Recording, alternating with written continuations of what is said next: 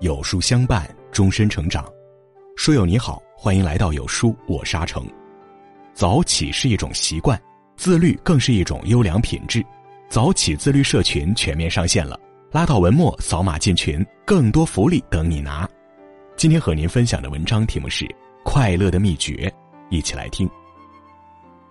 心理学大师罗杰斯曾说：“人生最重要的是拥有制造快乐的能力。”快乐是生命的动力和追求，但人生总有低谷，如何走出失意，在日常小事中重拾幸福，是每个人的必修课。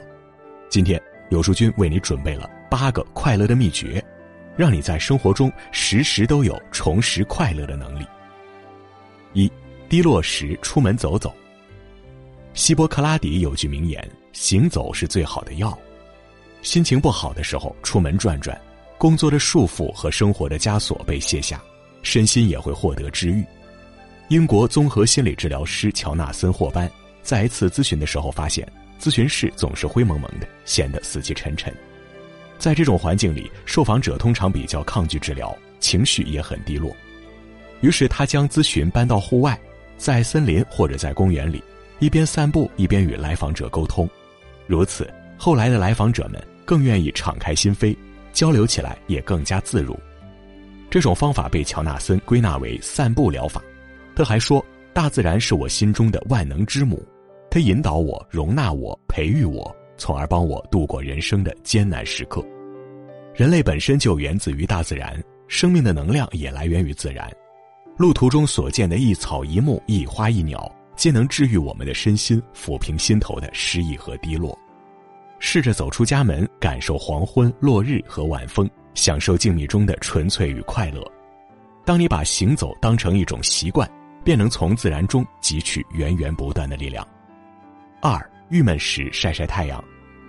古人爱晒太阳，将其雅称为复轩。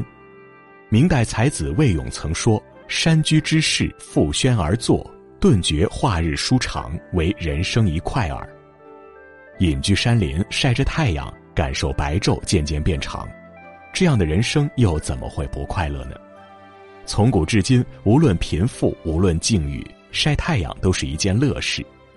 丰子恺在抗战乱局中与家人在乡下避难，一日，他与老师马一福坐在冬日暖阳下品茶闲聊，两人一扫流离失所之落魄，享受难得的惬意悠闲。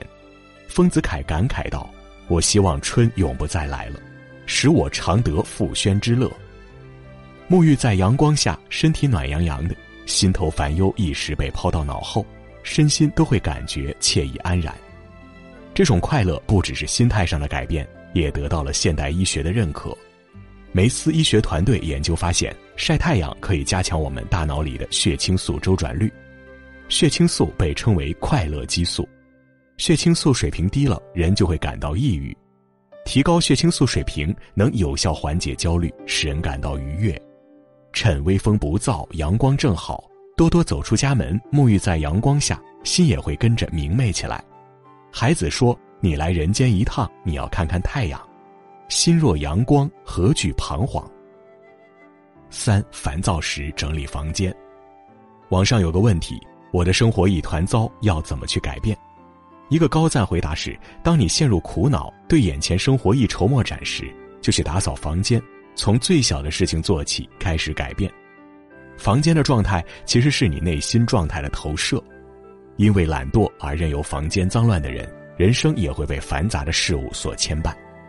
一个人的房间越整洁，生活就越有规律，精神也会越来越昂扬。作家瑞安·尼科迪莫斯在二十多岁时拥有一份高薪的工作。管理几百名员工，过着人人羡慕的高管生活，但他却常常感到空虚和焦躁。瑞安常常疯狂消费，把家里塞得满满当当，还借酒消愁，甚至靠服用镇静剂度日。朋友乔舒亚得知后，建议他改变这种颓废的生活状态，好好整理自己的房间。在好友的帮助下，他将家里的东西分门别类的打包在盒子里，并将闲置物品送人。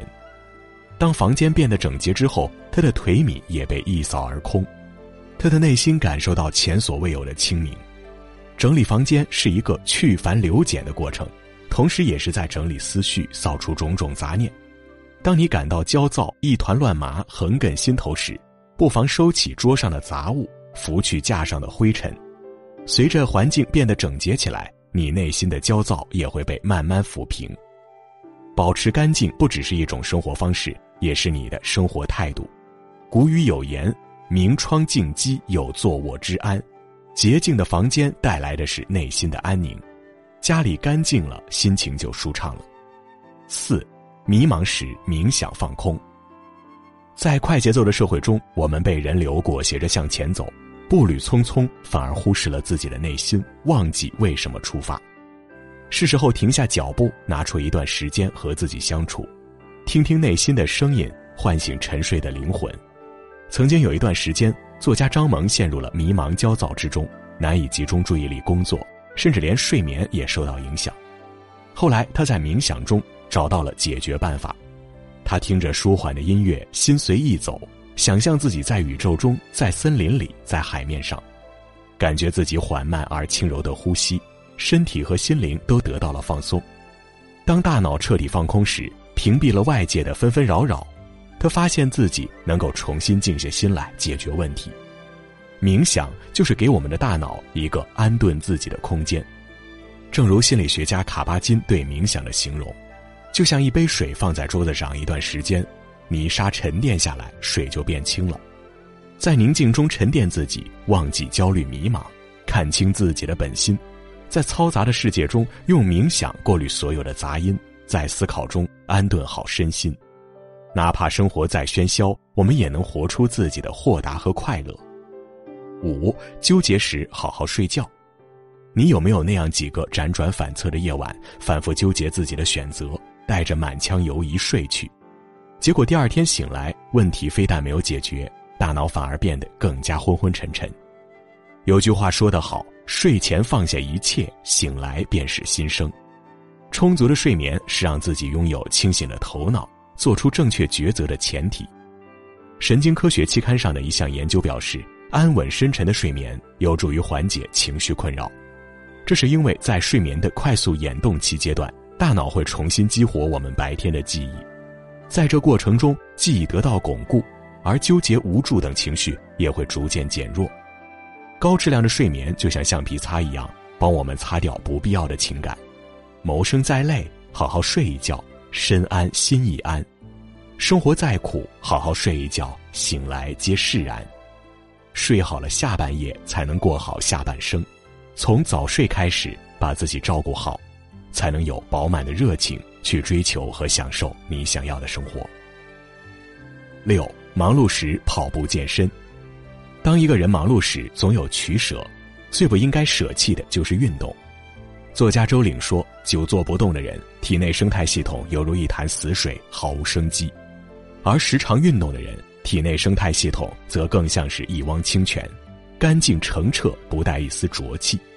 运动重塑我们的身心，不仅强健体魄，还能铸就更加坚韧的精神力量。”芬兰研究院曾专门进行过实验，他们找到十对各方面能力相似的双胞胎，让其中一位每周至少跑步两次。而另一人不运动，三年后，每周都跑步的人，脑部灰质区域更发达，思维更清晰，能够更好的应对压力。在生理角度，美国国立卫生研究院也曾经研究得出，运动能增加大脑神经元数量，提高大脑认知能力。被忙碌裹挟的头脑，最需要保持清晰的认知，方能游刃有余应对工作。接下来的日子，无论工作再累，日子再忙。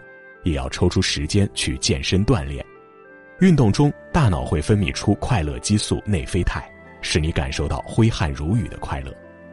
长期坚持，你在运动上投资的每分每秒都会回馈给你最好的状态，带来无限的活力和快乐。七，闲暇时看看闲书。生活中的闲暇时光，做什么才不算虚度光阴？我想，读书是一个最好的答案。戈尔德·斯密斯在《世界公民》一书中写道：“每当我初读一本好书，就仿佛结交了一位新朋友；而当我重温一本好书时，又好像与一位老友重逢欢聚。当你需要一段充实的时光，书籍是永远不离不弃的伙伴。”窦文涛在圆桌派里谈到：“一个人独居时，他常常把自己关进书房，从打开书的那一刻，他就仿佛进入一个全新的世界，内心无比富足。静下心来，和书中的主人公共历悲欢，在别人的故事里找到自己生活的影子，用别人的经验来调整自己。当你见过不一样的人生经历，收获不一样的思想后，见识和格局跟之前会大有不同。一椅一茶几，一灯一卷书，我们便足以丰富精神，安顿灵魂。八焦虑时立即行动。意大利获奖短片《星期六》。讲述了一个男子的故事。这个男人在周六这一天要洗碗、洗衣服、支付账单、清洁浴室、打电话给妈妈，然后才能在晚上享受片刻生活。一大早醒来，他就坐在椅子上思考。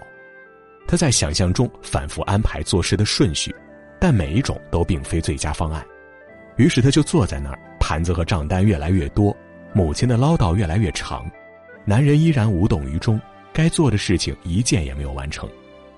透过短片，仿佛看到我们自己，在做事时纠结、空想、畏缩不前。很多时候，我们的焦虑都是被自己的想象吓出来的。日本作家松浦弥太郎曾说：“那些经常困于不安和焦虑的人，往往有想太多的坏毛病。天下之事，困于想而迫于行，还没开始就思前想后、犹犹豫豫，内心的焦躁和恐惧只会被进一步放大。”与其瞻前顾后，不如行动起来。所有臆想出的负面情绪都会在行动中被瓦解。当你步履不停，日子就会愈发通透明朗。梁实秋在《新手一世去生活》中说道：“有时候，只要把心胸敞开，快乐也会逼人而来。这个世界，这个人生，有其丑恶的一面，也有其光明的一面。良辰美景，赏心悦事，随处皆是。”智者越水，仁者越山，雨有雨的趣，情有情的妙，小鸟跳跃啄食，猫狗饱食酣睡，哪一样不令人看了觉得快乐？会调节自己的人是掌握了快乐秘诀的人，因为他们知道如何在平凡的生活中用小小的举动捕捉快乐的信号，创造快乐，享受快乐，这就是我们能为人生交上的最好答卷。点个再看。将快乐的秘诀分享给所有你关心的人。